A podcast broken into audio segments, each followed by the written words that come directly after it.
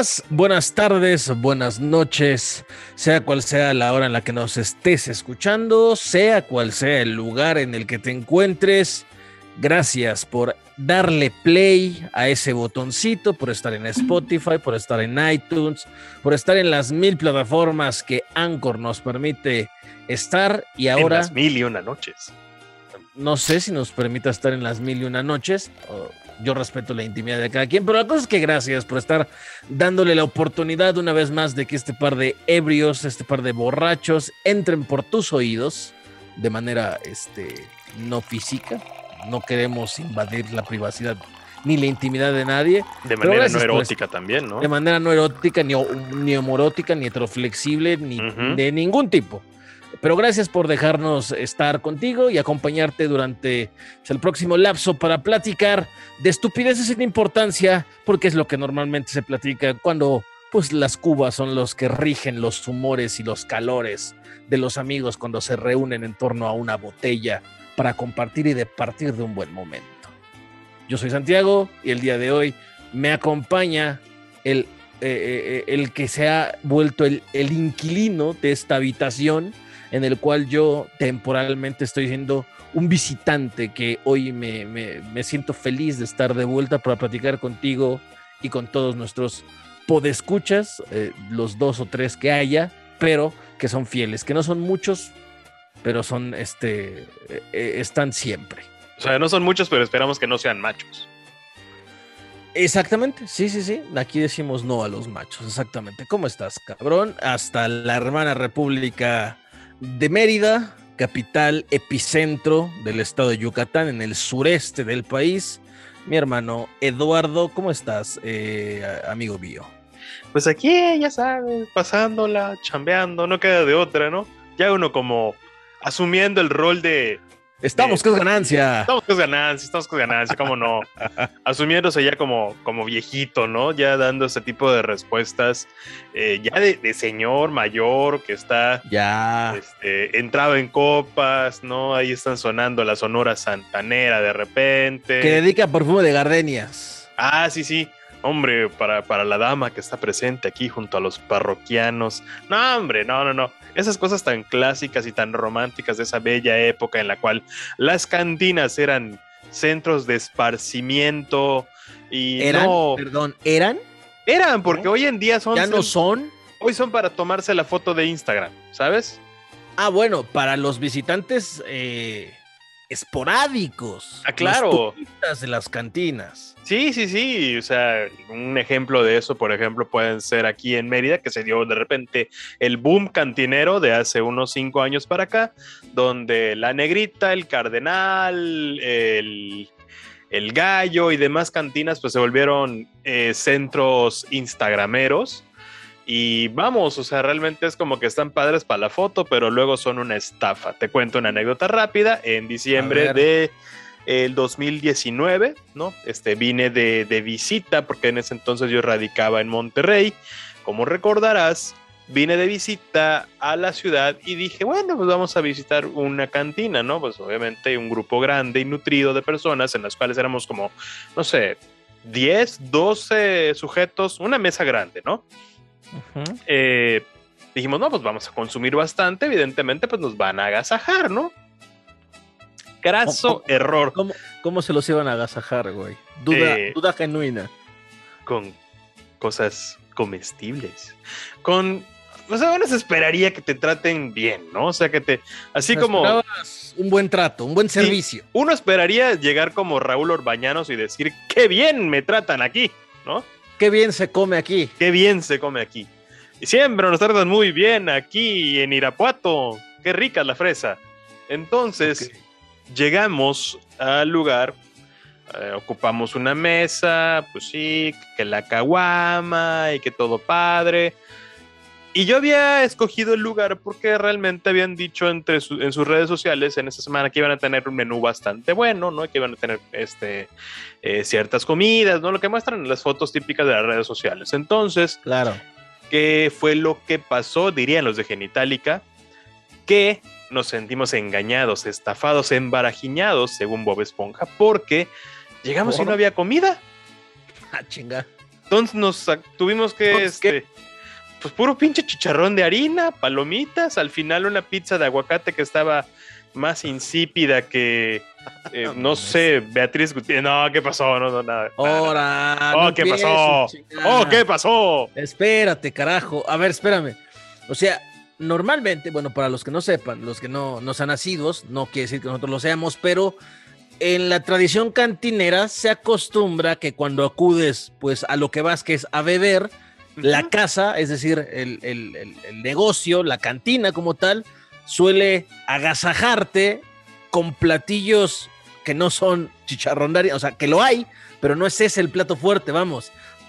Ejemplo, en la Ciudad de México puedes ir a cualquier cantina un martes a las 2 de la tarde, bueno, en un ambiente donde no haya pandemia, podías ir a las 2 de la tarde un martes, miércoles a una cantina, pedirte tu cuba y en media hora llegaba a que te servían que pozole, que chamorros, que pipián, que puerco en salsa verde. Sí, ¿eh? yo me acuerdo de dos naciones. charros, cosas así, y salías botando de comida, pero el plan es porque la típica, ¿no? La, que te dicen luego tus papás, si vas a tomar, come antes. Claro, claro. Sube. En el Dos Naciones me acuerdo que se daba un exquisito chamorro de cerdo al horno. Eso es un clásico ya lamentablemente este bar pues cerró antes de la pandemia, mucho antes ya había cerrado por la gentrificación del centro de la Ciudad de México, tema que hablaremos posteriormente, ¿no? Ya tocará hablarlo en su momento porque es un tema bastante interesante.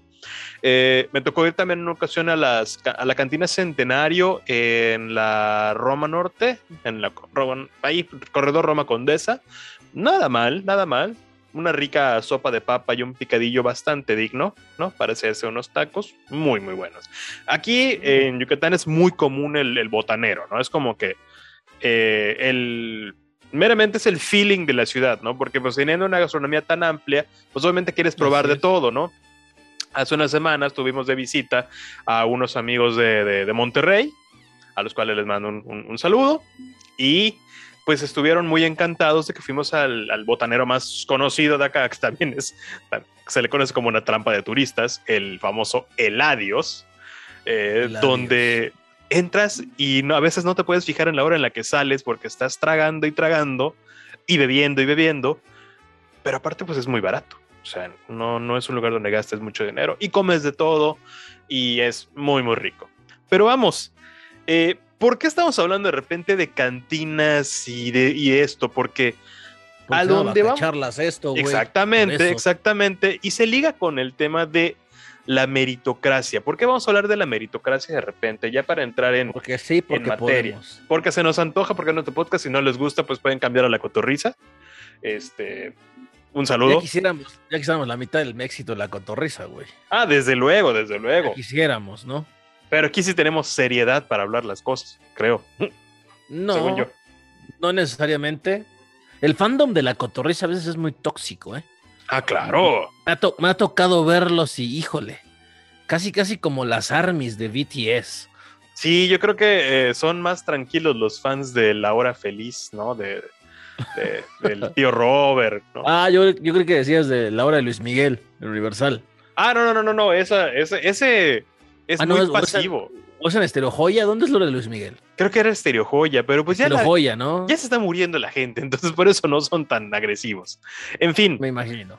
¿Por qué este tema de las cantinas y eso? Porque hace un momento, ¿no? Este, veíamos una imagen que decía que ¿por qué hay estudiantes universitarios que de repente tienen tanto resentimiento. Qué feo. Sí, sí, sí.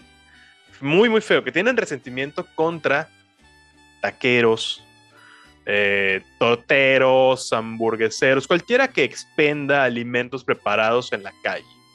Y es que no me dejarán mentir los que nos escuchen. De repente vas a tu taquería de confianza, muy rica, todo padre, y ves un toroconazo, una lobo del año, que dices, qué padre, ¿no? O sea, a mí al menos me gusta. Y esto es también como anécdota personal, ¿no? Viví en Azcapotzalco, tú recordarás esto. Así y allá hay una, este, que es la taquería del chino, que está en el mero centro de Azcapotzalco, por donde está lo que solía ser el palacio municipal cuando era un pueblo.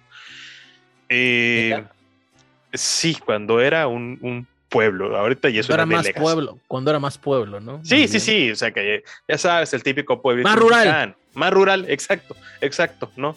Este, todavía había granjas, bueno, todavía queda por ahí el. todavía hay, güey. sí, el, rastro está por ahí. en fin, eh, cuando era ya el siglo X y tal, todavía era un pueblito, entonces por esa parte del centro, que era donde estaba originalmente la Plaza Hidalgo y todo eso, eh, hoy en día es una zona pues más modernizada, ¿no?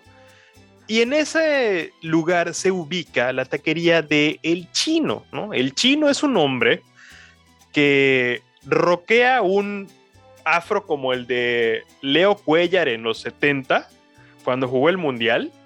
Googleen Leo Cuellar, por si no entienden la Googleen a Leonardo Cuellar o... Leo Cuellar Mundial o Leo Cuellar Pumas. Exacto. Busquen una foto viejita. Eh, es más, parece que el hombre es como un micrófono, ¿no?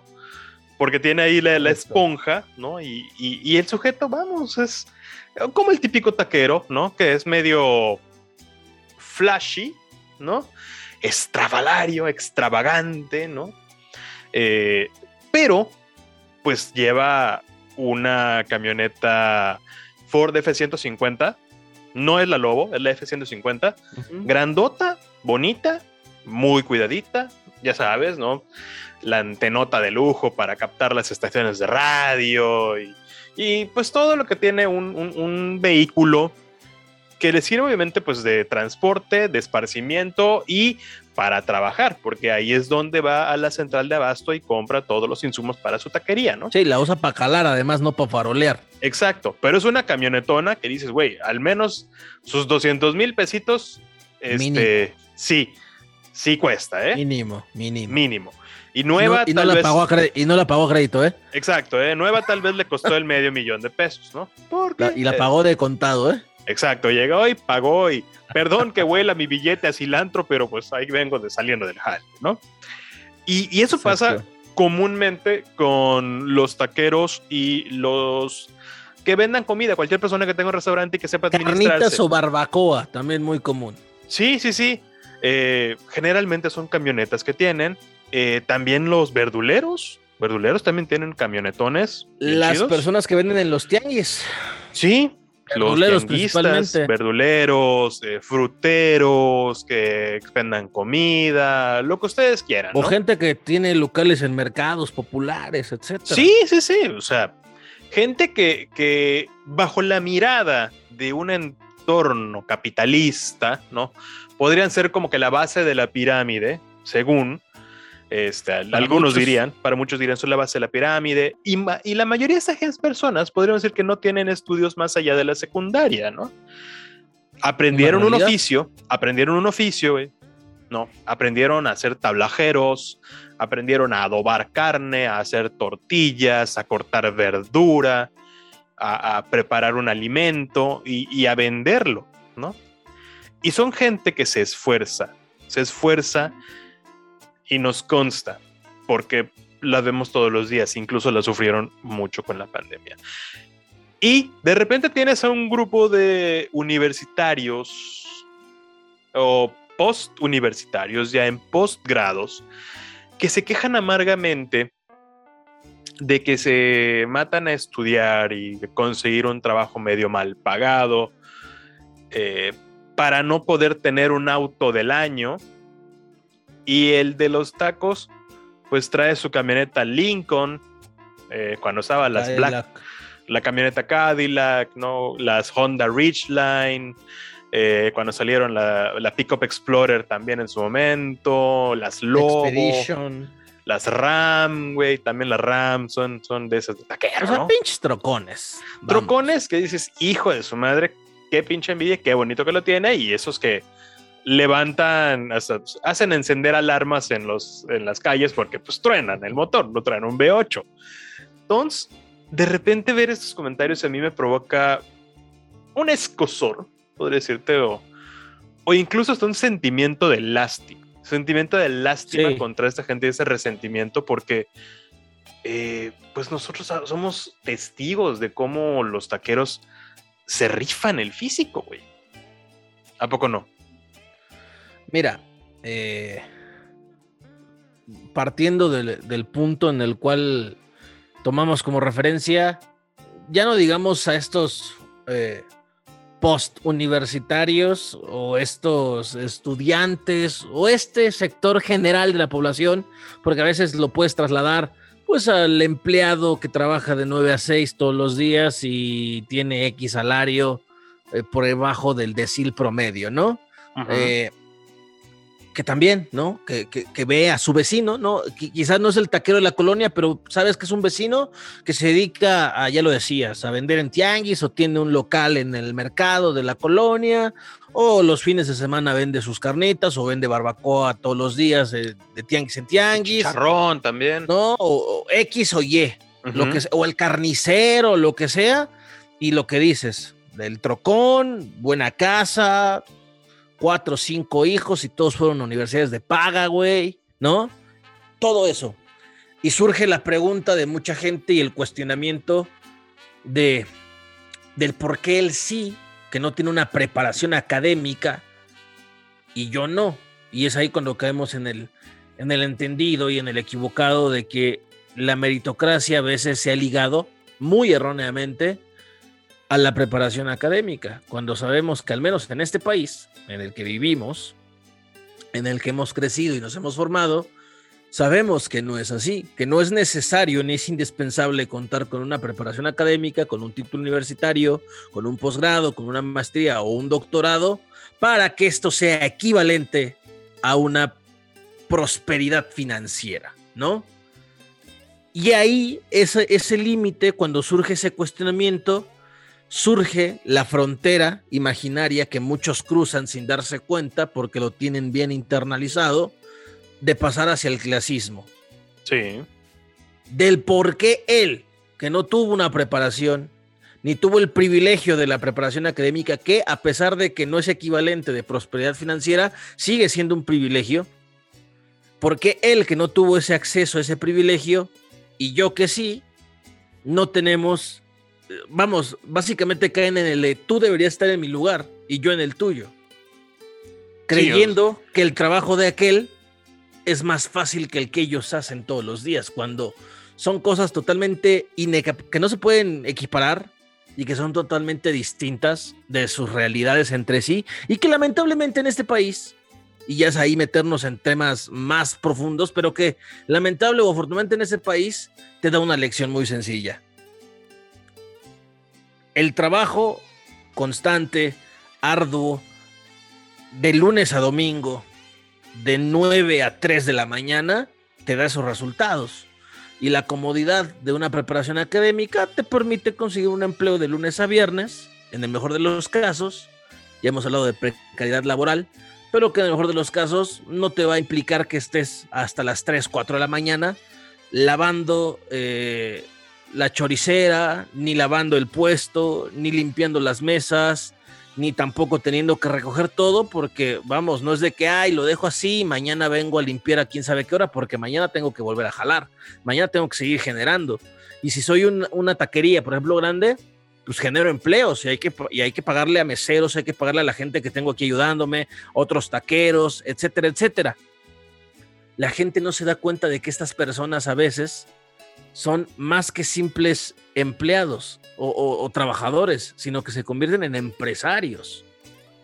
Y es allí cuando la gente no entiende la diferencia entre ser un empleado y ser un generador incluso hasta de empleos y un engrane importante de las economías, formal o informal, porque ahí te querías que comenzaron como un puestecito en la esquina y que van creciendo y hasta establecerse y algunos casos hasta abrir sucursales, o algunas que no pasan del típico puesto en la calle, pero que sabemos que así vende de tacos porque están buenísimos, güey, y al cual acudimos o sobrios o ebrios o en cualquier momento de, tu noche de tu vida. Sí. Dejas tu dinero, güey. Precisamente por eso mencionaba lo de las cantinas, ¿no? Porque eh, también las cantinas son parte de este tipo de negocios. Este, muchas veces el cantinero pues aprendió el, el oficio sencillamente de, sabe cobrar, sabe preparar dos que tres coctelitos, no es el mixólogo mamón de barbita y tatuajes que está ganando campeonatos de Smirnoff y cosas así. No, no, no. Es un señor que te sabe preparar una cuba, te sabe servir una chela como tú la quieres y te escucha por cinco minutos. Eh, a veces, este, de hecho, también fungen como, como psicólogos, como terapeutas, hasta los taqueros, incluso ya eh, no sé si han tenido o, si pueden visualizar la escena. Eh, son las 4 de la mañana, por algún motivo tú estás afuera en la calle, tal vez saliste a trabajar esa hora, eh, estás pasando por malos momentos con, en el trabajo tal vez, con tu pareja y tienes hambre y tienes poco dinero. Vas con el taquero, oiga, me sirve 5 de pastor y el taquero pregunta, y la güerita juega. Ah, porque para los taqueros todos somos güeros, ¿eh? definitivamente, independientemente de su no hay distinción de clases. Sí, ¿eh? Michael Jackson pudo haber sido güero desde antes si hubiera sido con un taquero. Fíjate. Entonces, eh, te preguntan, no, pues que esto y que aquello, y que ya no nos vemos tanto, y bla, bla, bla. Y te. Pues como lo tomas como terapia, ¿no? Empiezas a externalizar y tienes un momentito de confianza con alguien que que evidentemente está sacrificando horas de sueño, al igual que tú, pero pues él está haciéndolo por trabajo y te está dando de comer, ¿no? Claro, se lo estás pagando, desde luego. Pero pues ambos están en ese momento de, cierta eh, intimidad, si quieres verlo así como que muy, muy de tú a tú, de hombre a hombre. dices, güey, esta gente cumple un rol mucho más importante que solo servir alimentos. Porque precisamente también lo decías, también generan empleos. Tenemos la concepción de que el empresario tiene que ser siempre alguien como Carlos Slim, como Emilio Azcárraga, como el perverso Ricardo Salinas, ¿no? Este, como ese señor, ¿no? Como mucha gente que de repente dices, no, pues es que ese es un empresario, es alguien que va de trajecito, corbata. O sea, sí. Pero también lo es el taquero. Claro. si tiene un chalán dos chalanes, o está él y tiene a un chalancillo ahí recogiendo platos, entregando que los Boeing, que cuántos le dan, que, que le cobro, ya está generando un empleo, güey. Paga impuestos, paga permisos, paga salubridad, obviamente. Tiene que pagar, este, no sobornar a los inspectores, que no se malentienda. A veces sí. A veces, ¿no? Pero tiene que pagar por, por toda la, alguna multa que sea, oye, sabes que vi dos hormiguitas acá, no hombre, es una multa, hay que pagarlo, no pasa nada, se paga. Hay que pagar evidentemente eh, servicios de, de eh, contra incendios, protección civil, insumos. Es una persona que genera egresos y genera ingresos, como un empresario. De él también dependen verduleros y vendedores de la central de abasto, porque su cliente ellos tienen que desplazar no sé cuántos kilos de cebolla al día. Bueno, tengo un taquero que me compra 50, ¿no? Tengo un, eh, un güey de la barbacoa que me compra 100 kilos y es que se queda corto. Entonces es alguien que es un punto central dentro, de un ecosistema económico que va moviendo estas piezas, ¿no? Y genera eh, flujo flujo de capital, de cierta forma. El dinero que él recibe por eh, la venta de sus tacos, pues se va también hacia comprar más insumos, hacia, pagar luz, agua. Eh, bueno, en esta, con la pandemia muchos de ellos empezaron a pagar incluso servicios digitales como Rappi, eh, pues porque era eso o no vender, ¿no? Pagan también, este, obviamente, pues sus permisos, el uso del suelo. No sé, ustedes digan algo que se les ocurra que pudiera pagar un taquero y seguro lo paga, ¿no? Porque es la forma como su, negocio funciona. Y de repente que alguien crea que un taquero, güey, es menos que yo, porque no yo soy investigador del SNI, soy nivel 3, ¿no? Eh, tengo una maestría aquí en el Johns Hopkins, en medicina, y apenas logré que me dieran una placita en el IMSS y estoy ganando pues poquito porque pues, para eso me rinde. O pon tú, acabo de salir de la facultad de medicina y logré colocarme en farmacias similares y gano pues de las consultas de a 10 varos que, vendo a los eh, todos los días, ¿no? ¿Cómo es posible que alguien que, que, si bien ser médico es la de las labores más loables que existen, porque salvas vidas, eh, no por ello es más importante él dentro de una sociedad que un taquero. Sencillamente no. O sea, todos tenemos como que nuestra función. Pero de repente creer eso, ¿no? Decir, ¿por qué él sí tiene y yo no? Esto es injusto. No, no es injusto, güey. Ponte a ver también todo lo que hay detrás, ¿no? Y, y a ver si puedes aguantar esa chinga también, ¿no? Que no cualquiera lo puede hacer, vamos. no es como que voy a poner un puesto de tacos y, ya, ¿no? Solitos, sea, no va a de magia. No, pues no, o sea, una taquería, que es el ejemplo que utilizamos de inicio, pues son, son muchas labores, la cocina, eh, evidentemente la atención del negocio cuando estás ya abriendo, eh, pero desde temprano es el ir a comprar carne, eh, preparar todo, picar cebollas, hacer salsas, picar limones.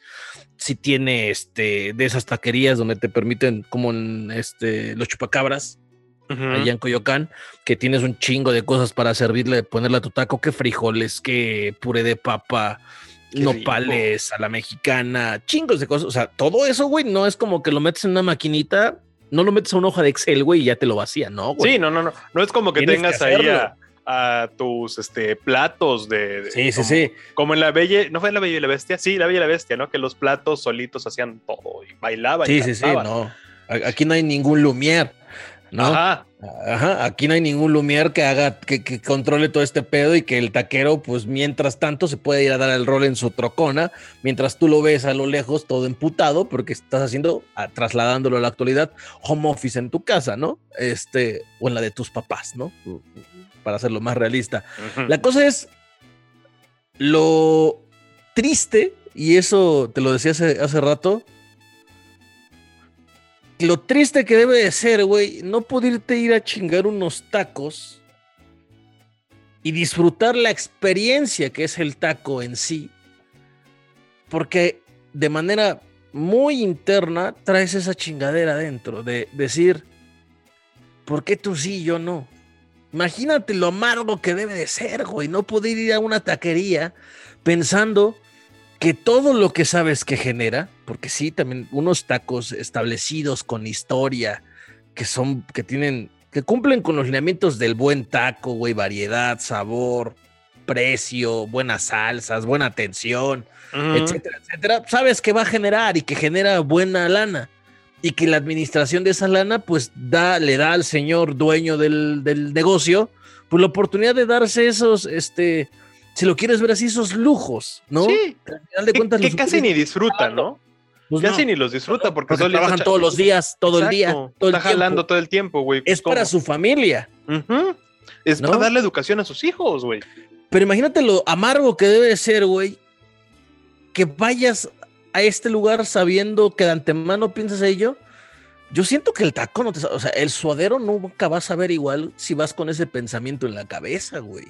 Y qué triste debe de ser que no puedas disfrutar de chingarte tres campechanos, dos de tripa bien frita y tu coca de vidrio, güey, tan, tan rico que es, sabiendo que por dentro estás con esa chingadera.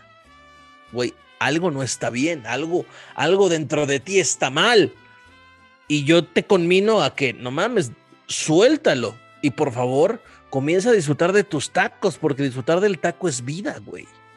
Del taco, de, las carnitas, de la barbacoa, de lo que sea que te guste. Es identidad, güey. Es identidad. Además. Es parte de, la idiosincrasia y la identidad mexa. Y, es que eso igual lo puedes trasladar también hacia, hacia los Estados Unidos, güey. El coronel Sanders. El coronel Sanders, por ejemplo, ni siquiera era militar, militar, perdón, o sea, es coronel pues, más de nombre. Pero era un señor que le fue mal en la vida hasta que un día dijo, güey, si hay algo que sé hacer, es preparar pollo frito con la receta de Kentucky. Conste que el señor era, no era de Kentucky, era creo que de Alabama, algo así. Era redneck.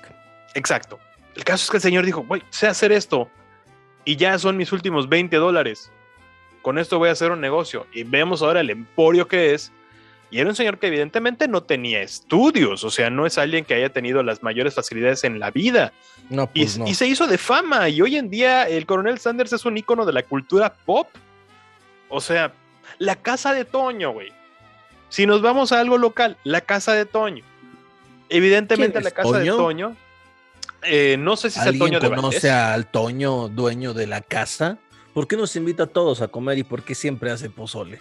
Exacto. ¿Es Toño Eh, de Valdés? ¿Toño Moreno, eh, Toño Moreno? el tigre Toño. ¿El Tigre Toño? Imagínate que sea el pozole con hojuelas de maíz. Ay, no seas asqueroso. No Pues, seas, no seas con puerco, hojuelas de maíz cacahuacintle. No seas mamón, güey. Yo qué sé. Yo qué sé, ¿no? Pero El- sí, ese ejemplo aterriza a México, Casa de Toño. Casa de Toño, que sobre todo es algo muy de, de, de- de la Ciudad de México, precisamente. Eh, es un perfecto ejemplo de cómo un negocio chiquito que empezó literalmente en un garage hace Eh, muchos años. muchos años, hace más de 50 años prácticamente, empezó de esa manera, ¿no? Y se convirtió ya en una cadena que envidiamos, es algo yo que yo sí envidio que tiene la Ciudad de México, que extraño mucho desde que salí de ahí, porque me gustaba bastante ir. Iba al menos una vez al mes o dos veces al mes. Y ya incluso aprovechaba cuando vivía en Azcapotzalco y que abrieron una sucursal cerca de casa. Dije, güey, qué bendición. Bueno, Potzolcali también empezó así. Hasta ya que convertirse en mucho una tiempo fue el lugar para comer pozole, ¿no? Digo, de cadena, digo, para comer pozole nunca va a ser como con tu mamá, con tu abuela, etcétera. Sí, el pueblito, el pueblito. Si un día tienes antojo de pozole, ese era el lugar, ¿no? Pozzolcali. Aparte de la casa de Toño, que tanto ha evolucionado que el sabor se mantiene, es estandarizado, sí, tal vez industrializado si quieres verlo, pero Cumple. y es, tiene sucursales 24 horas. Algunas sí. Zona Eh, Rosa. Zona Rosa, por ejemplo, que es la primera que me viene a la mente, La porque que he ido en ocasiones ahí. frente a Parque Delta, creo que ya no es ahorita. O no sé si ya haya vuelto a ser, pero antes de la pandemia al menos, también era 24 horas. Sí, creo que- que-. Después de la pandemia, eh, todas dejaron, de- bueno, Zona Rosa también le bajó, creo que regresó después a esto, pues meramente por, porque tenían que alimentar a mucha gente que pasa por ahí, porque la ciudad no duerme, ¿no? Eh, pero sí, ese es el ejemplo de cómo un negocio en el cual no son precisamente los dueños o los fundadores, gente eh, con doctorados en Harvard o un MBA, no, güey, sabían hacer pozole, sabían hacer un pozole muy rico. Y sabían atender a la gente. Y eso fue la clave del éxito de convertirlos en una cadena que hoy tiene, no sé, ustedes digan un número de sucursales y tal vez nos quedemos cortos de cuántas tenga en la ciudad y en el estado de México y que debería tener más fuera de ahí, pero nomás no quieren, ¿no? No dudes que en el futuro no tan lejano pase. Exacto. Y que sería muy bueno, ¿no? Porque ahí te das cuenta de que cómo se puede hacer un negocio exitoso sin necesariamente caer en... Es que solo la gente con, con estudios puede hacerlo. No es necesario, o sea, este, un papel, y eso lo hemos dicho en algunas ocasiones, un papel no define el tipo de persona que eres. No, nunca. Incluso un papel no define el talento que puedes llegar a tener. Yo personalmente conozco gente que estudió una cosa y trabaja de otra y es muy buena en eso. En el episodio pasado, pues nuestro querido amigo Maruri, pues el, el hombre es chef. ¿Sabías eso? Sí, sí, sí, sí, me habías platicado. El hombre es chef y está de publicista y ahí anda roqueándola porque es muy bueno en ambas cosas, pero le gusta más la creatividad. No pasa nada. Eh, generalmente así pasa, ¿no? Y, y cuando tú tienes la corazonada de que algo va a funcionar y pones tu empeño en ello, pues haces que funcione. Y así es como estos negocios han prosperado. Así podemos contar infinidad de puestos, de carritos, de hochos, güey, de tacos, de tortas.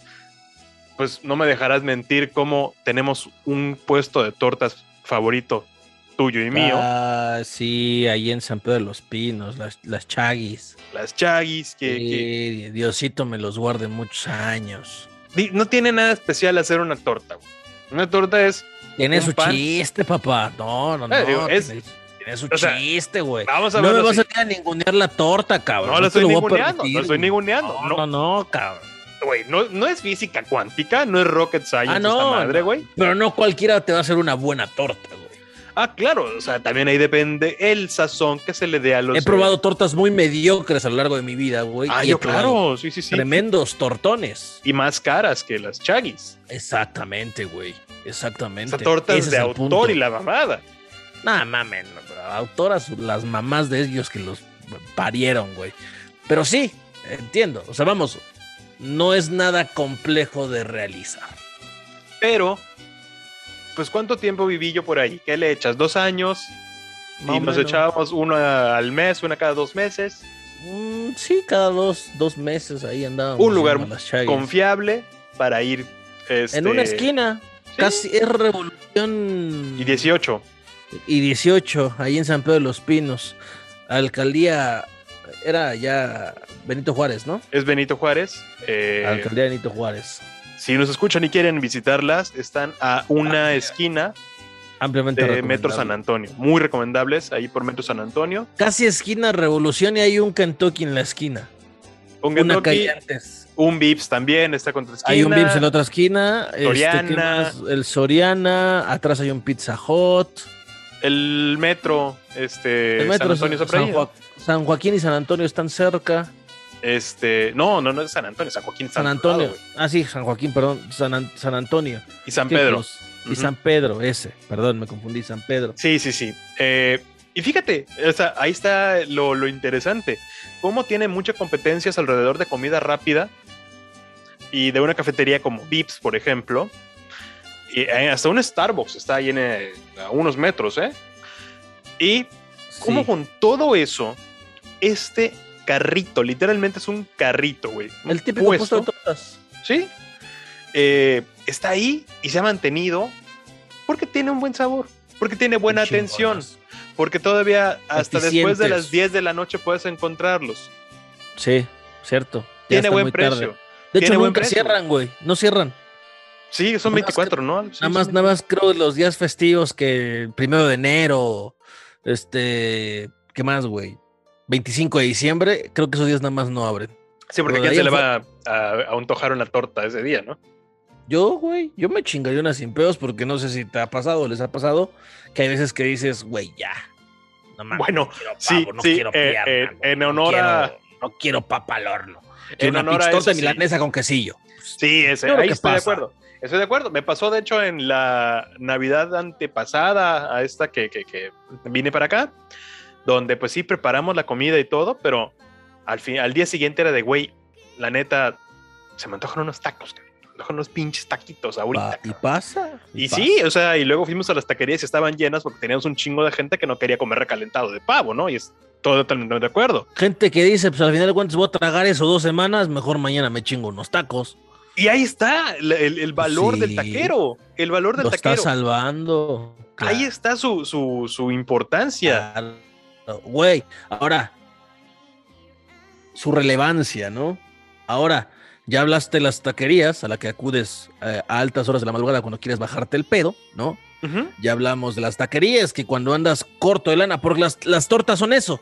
La torta es eso, cumple con la labor de que a veces andas corto de lana y quieres comer bien, pues una pinche torta, güey, que quizá no te va a costar más de 50 pesos. Digo, hay de más precios, pero en promedio de unos 50 pesos te puedes armar algo muy decente y con eso puedes aguantar todo el día sin pedos porque son unos pinches monstruos. La gran. Ya está para desayunar si comes de, de noche. O, si no comes mucho, pues te comes una mitad y al día siguiente o más tarde te comes otra. Bueno, según sé que hay gente que le quita las cosas a la torta. E, es correcto, sí, sí, sí. hay se la come en la semana y lo acumula y se lo come como tres, cuatro, digo ya, mañas de cada quien. sí, sí, sí. Eso ya es ser un poquito miserable, pero bueno. Mañas de cada quien, pero la cosa es que esa es la función de la torta. O, no tienes tiempo, andas corriendo, ¿qué haces? En chinga, pues una torta, güey. Una torta y también están cumpliendo con una función de estar presentes y de facilitarte la vida, porque al final de cuentas esos son ellos, facilitadores. Así ya hablamos de las tortas, ya hablamos de los tacos, pero ¿qué me dices del domingo en la mañana cuando ni tú te aguantas de que todavía hueles a borracho, güey, y necesitas bajarte un buen consomé caliente, güey, y unos y una orden de tres tacos dorados de barbacoa, güey. Con todo, aunque te esté llevando la chingada, pero reúnes fuerzas para levantarte e ir a ese puesto de barbacoa de confianza que también es Salvador. Y ahí yo llego a una reflexión que me parece es el punto central del meollo. Si esa gente puede salvarme del infierno de la resaca, güey, merecen ser millonarios el resto de su vida, güey. Sí. Punto. Punto. ¿Quiénes nunca han estado en ese estado de miserabilidad? ¿O quiénes son esa, de, ese momento en el cual eh, te sientes el ser más infeliz sobre la faz de la tierra? pero estás consciente y, te estás regañando a ti mismo de que sabes bien lo que hiciste la noche anterior. Sabes que no debiste hacerlo. Te mamaste tú, tú, tú, tú. Te y mamaste. Estás de acuerdo en que vas a volver a hacerlo en algún momento que digas que no. Sí. Pero hay alguien que no te juzga. Tú solito te castigas, ¿eh? Tú, tú sí dices, güey, soy un asco de persona por beber. Pero el de la barbacoa no te juzga a él le importa un carajo si tomaste Tonayán, güey. Le vale madre si llegas oliendo alcohol. Él ni lo huele, él todavía tiene la nariz llena de cebolla, cilantro, de, de garbanzo y arroz. O sea, él está ocupado en lo suyo. Pero cuando tú llegas, le iluminas la cara con la sonrisa, porque obviamente eres un cliente, le vas a consumir, vas a hacer que se acabe su producto y también a ti se te ilumina y te regresa a la vida porque eso que él prepara está tan rico. Y es él obviamente. sabe de dónde vienes también. exacto. Él sabe lo que hiciste sin que se lo cuentes. Es como sé lo que hiciste el verano pasado, ¿no? Sé lo que y hiciste ahí Hay un momento de comunión y de complicidad implícita, güey. Él sabe lo que hiciste y sabe lo que harás y sabe por qué te trasladaste hasta ese lugar. Y sabe que volverás la siguiente semana, ¿eh? Sí. En algunas ocasiones sabe que vas a regresar la siguiente. Ese es el escenario de los, de los borrachos. También es el típico domingo familiar de barbacoa. Claro, claro. lánzate por la barbacha que vamos a desayunar todos juntos. en, aquel entonces era barbacoa y ver Chabelo, ¿no? En los domingos. Ajá. Ajá. O te paraste, porque también sabes que si ya te paraste muy tarde, ya valió madre y ya no va a haber barbacoa porque eso se acaba temprano, papá. Hay que levantarse temprano por la barbacha. Sí, sí, sí. ¿Alguna vez has hecho el combo barbacoa y Fórmula 1? No, no, nunca, nunca me ha tocado. Sí, yo sí. Era de, es domingo de carrera. Las carreras normalmente empiezan a las 8 de la mañana. Bueno, pues a las 7 me despertaba de los tiempos en los que vivía ahí precisamente en el barrio de Escapotzalco. Me despertaba domingo de carrera, 7 de la mañana, rápido así el aseo, un par de chanclas o pantuflas y tenía una barbacoa saliendo ahí como unos 40, 50 metros de mí, ¿no? Salía de la habitacional, entonces ya, ya pasabas, oye, dame dos dorados, dame tres suaves, ay, tienes espaldilla, híjole, qué rico.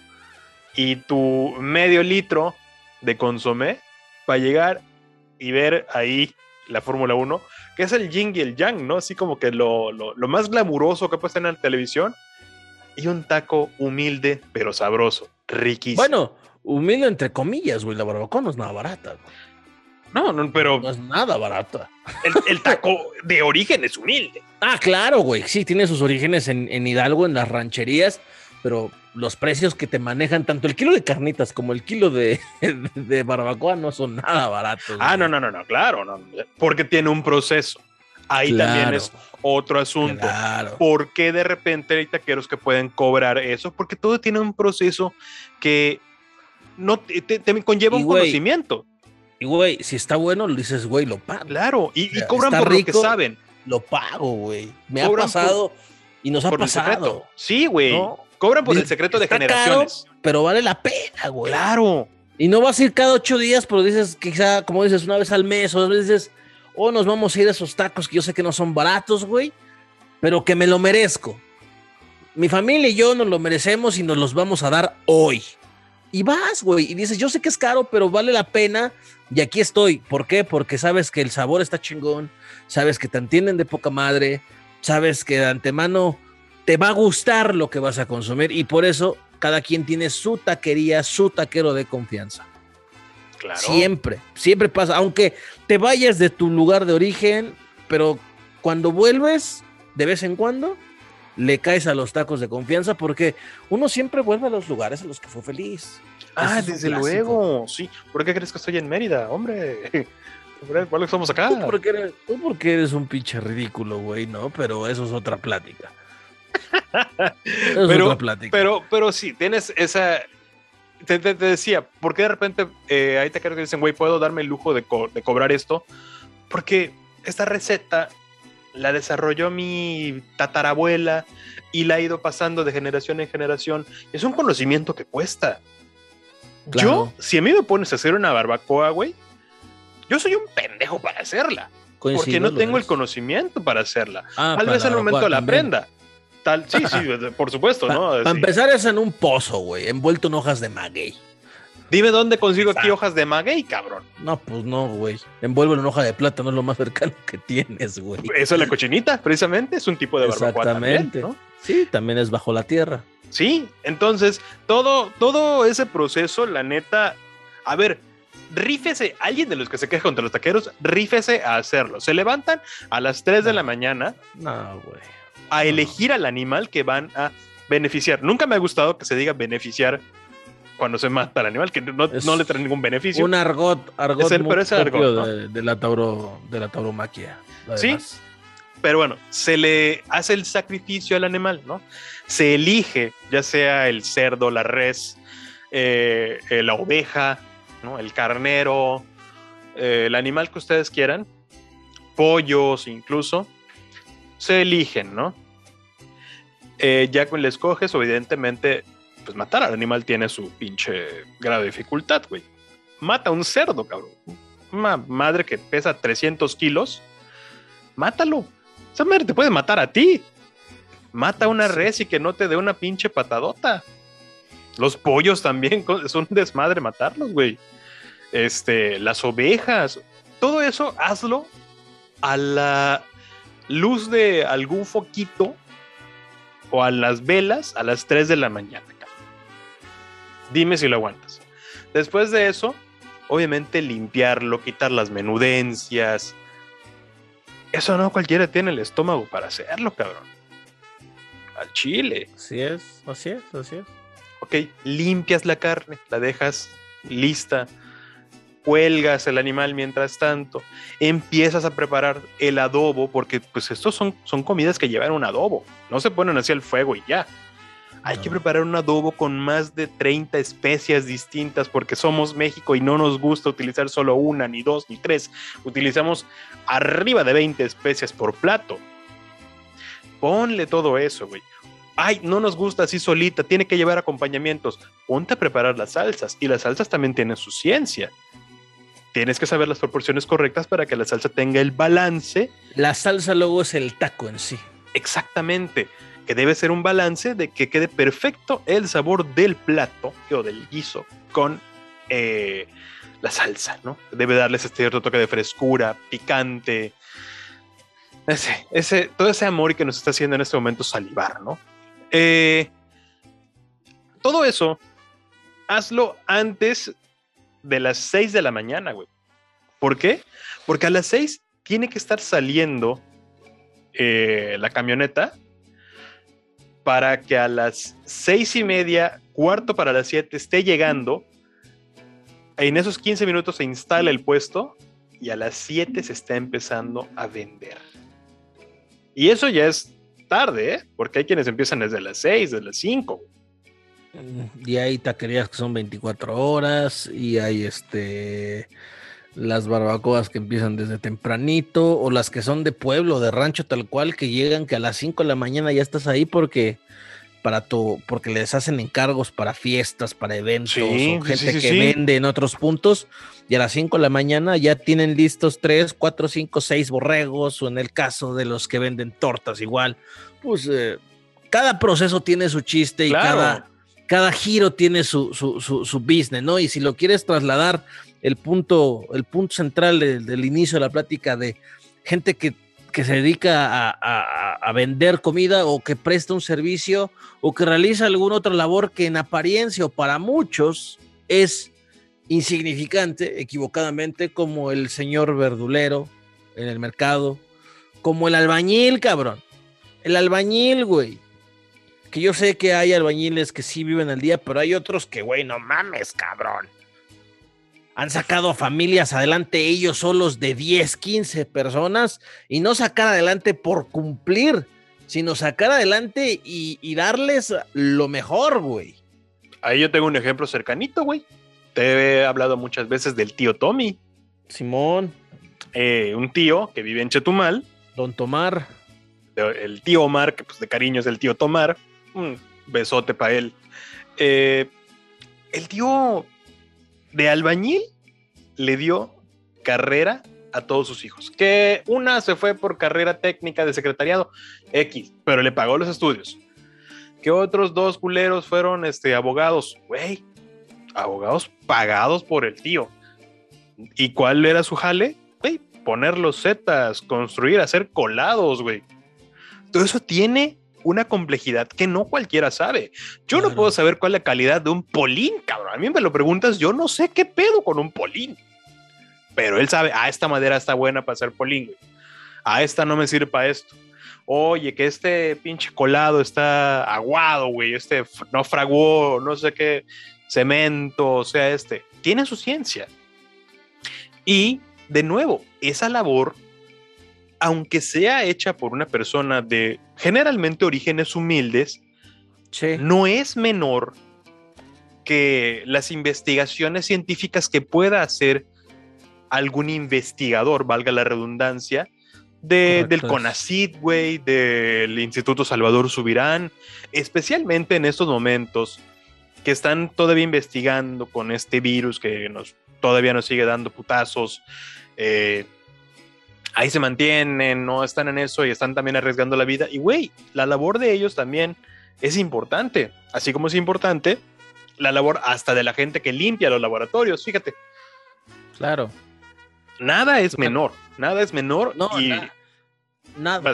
Nada. No, no, no, eso es que nada es menor y tan es así que pues bueno, es lo que te decía, ¿no? De que cruzas la frontera del clasismo de de asumir que por haber recibido el privilegio de una educación universitaria, este, tienes por, por, derecho divino, ¿no? Por cuasi obligación el tener un acceso a, pues a, a, las mieles del éxito, cuando sabemos que aquí, pues, la fuerza laboral no es equivalente a el grado de preparación académica puedes tener gran preparación académica, pero una nula capacidad laboral, nula capacidad de trabajo.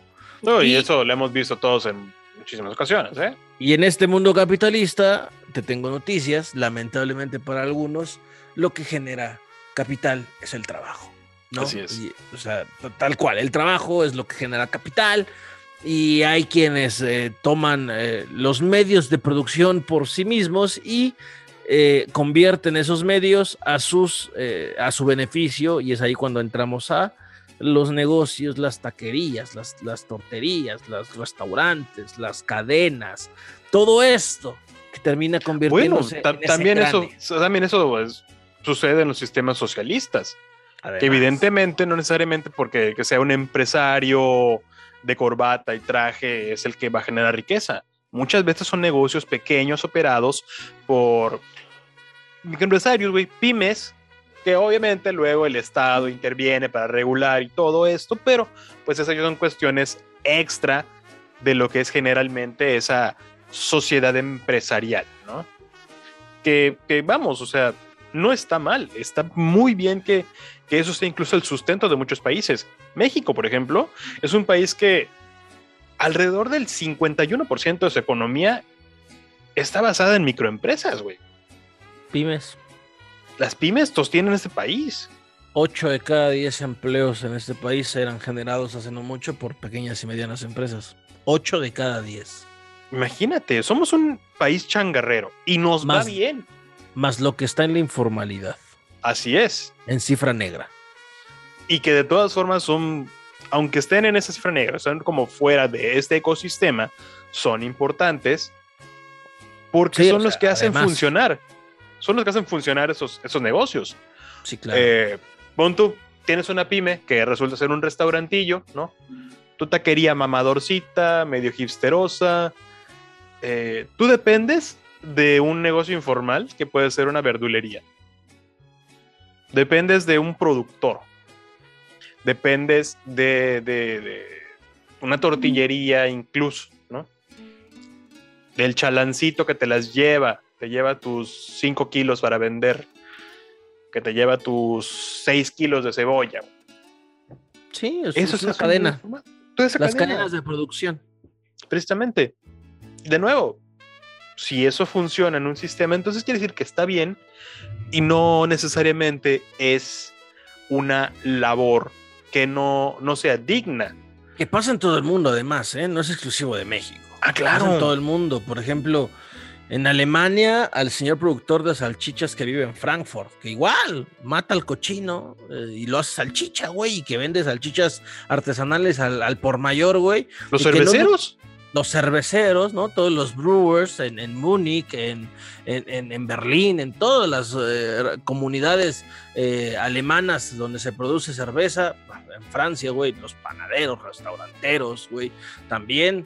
Eh, vamos, en todo el mundo ocurre, en Estados Unidos, pues McDonald's mismo, así fue, güey, así surgió. Sí. Así comenzó hasta que un güey vino y ya saben la historia, le robó la idea a dos güeyes y lo convirtió en franquicia. Bueno, eso ya es otra historia vamos, así comenzaron las grandes cadenas en su origen, ¿no? McDonald's, ya decías KFC, eh, Burger eh, King, Dennis también empezó Dennis así. Dennis, los, los restaurantes de cadena, güey. Applebee's, todos comenzaron así, ¿no? Todos comenzaron así. La Casa de Toño, el ejemplo en México, así comenzó, güey. Las tortas Hipocampo, güey, que durante los fueron la gran cadena tortera de, al menos del centro del país, también así comenzaron. En un puesto que fue local. ¿eh?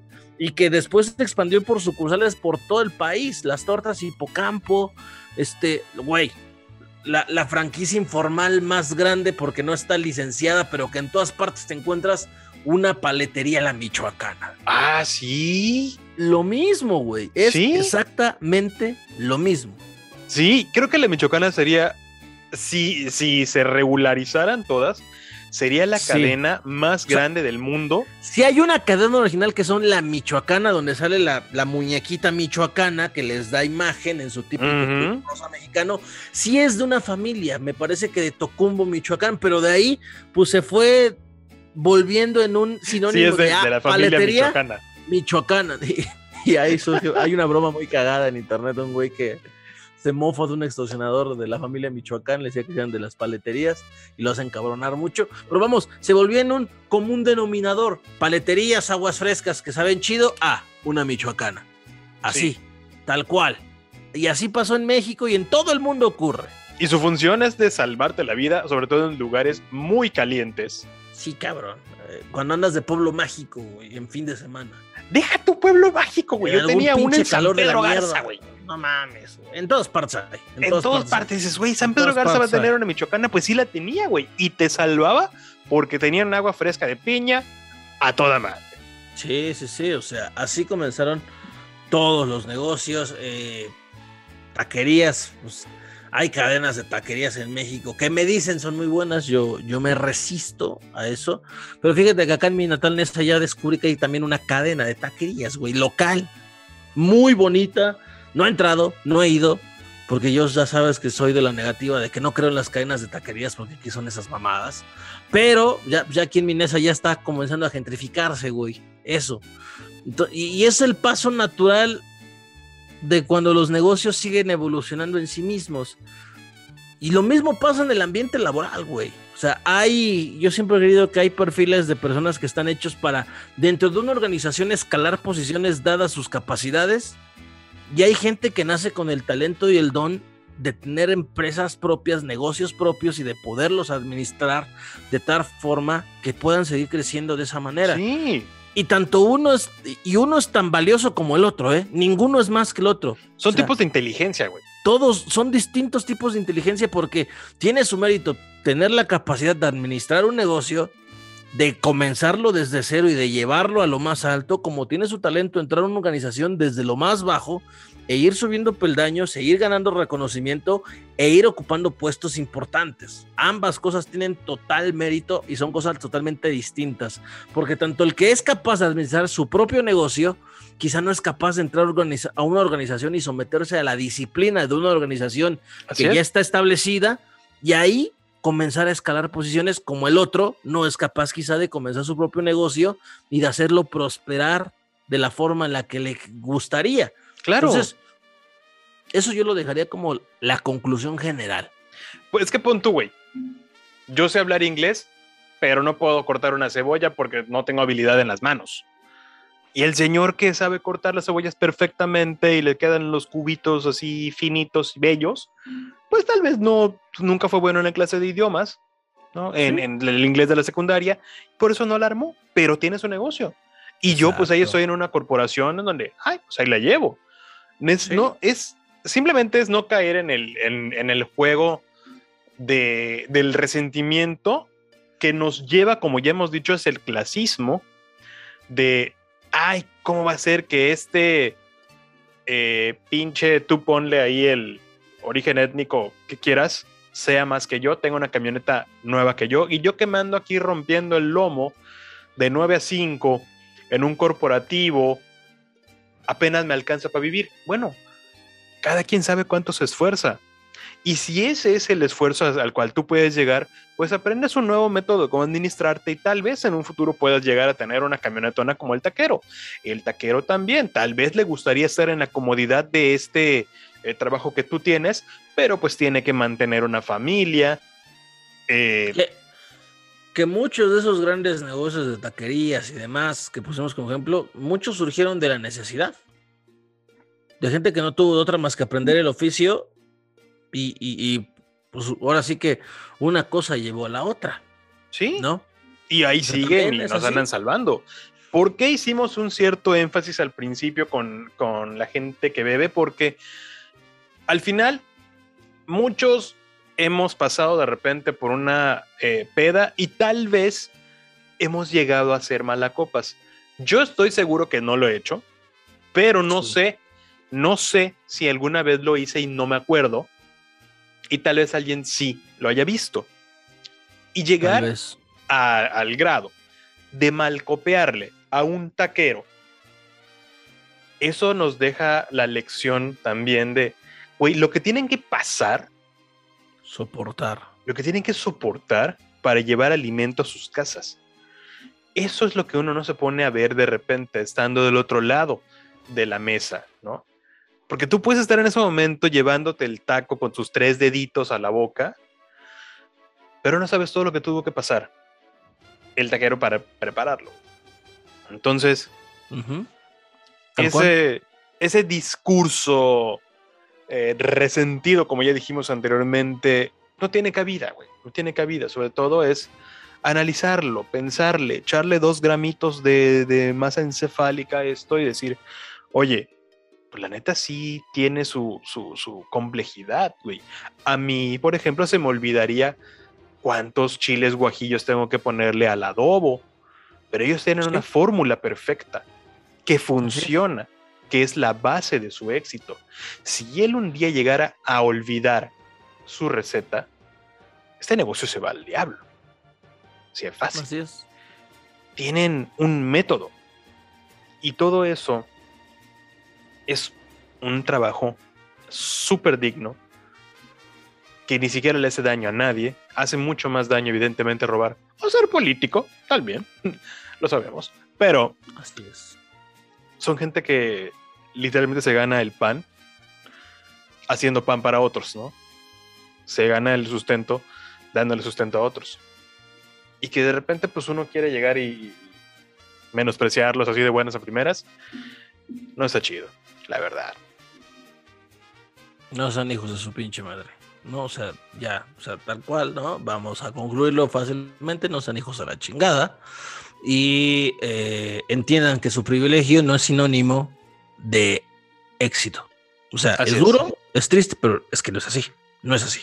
Y el éxito no, se mide en, tener un auto, güey. No, claro que no. El éxito nunca debe de medirse en... En lo material. En, lo material o en cuanto ganas. no, no. Son cosas que van más allá de eso para mí. Habrá quien sí lo, lo vea de forma equitativa, el éxito en el signo de pesos o cuántos ceros tienes en una cuenta de banco.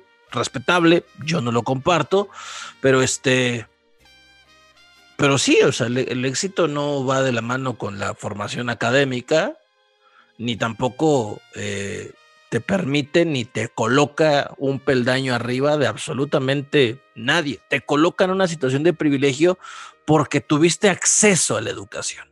Nada más. Absolutamente nada más. Pero bueno, yo creo que después de hablar de tanto ya tengo un chingo de hambre, güey. Evidentemente, sí, sí, sí. Sí amerita eh, ir por unos. Necesito. Y, sí, y, la verdad es que todos ustedes feliciten a su taquero cada vez que tengan la oportunidad. Eh, apapáchenlo. cabrón. Lleven, lleven, a su familia, lleven a sus papás, güey, lleven a su... Acérquense a la familia, vamos por unos tacos y disfrútenlo, vamos. También son un centro de congregación, son el pretexto ideal, güey. Son no envidien al taquero, chingada madre. Quiéranlo, aprecienlo, valórenlo con una chingada.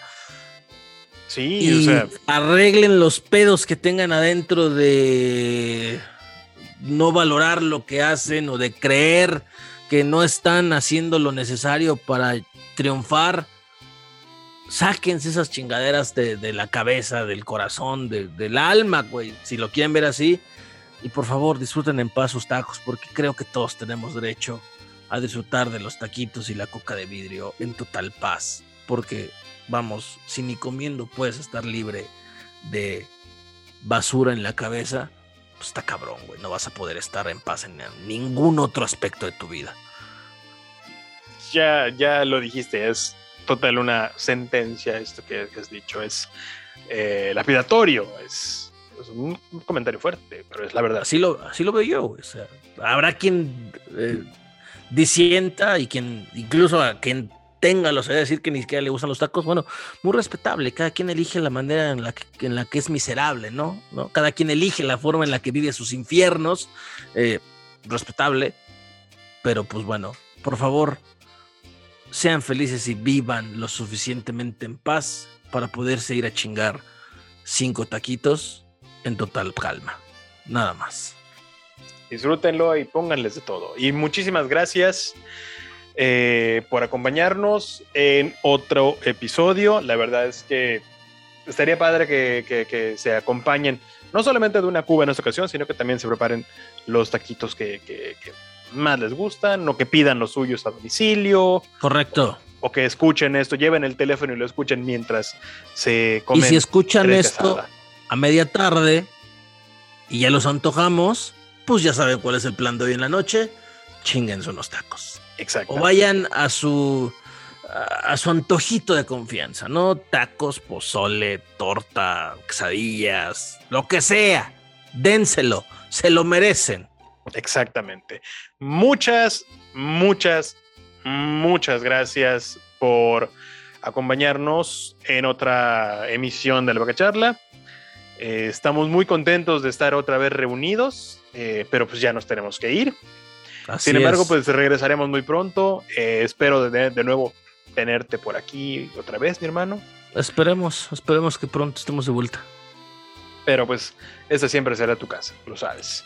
Muchas gracias, yo lo sé. Estaremos de vuelta próximamente. Y pues bueno, hasta acá llegó el, este capítulo de las vacacharlas. Y ya saben, si se piden tres al pastor, pues pídanlos con todo y pónganle la salsa de su preferencia. Hasta la próxima.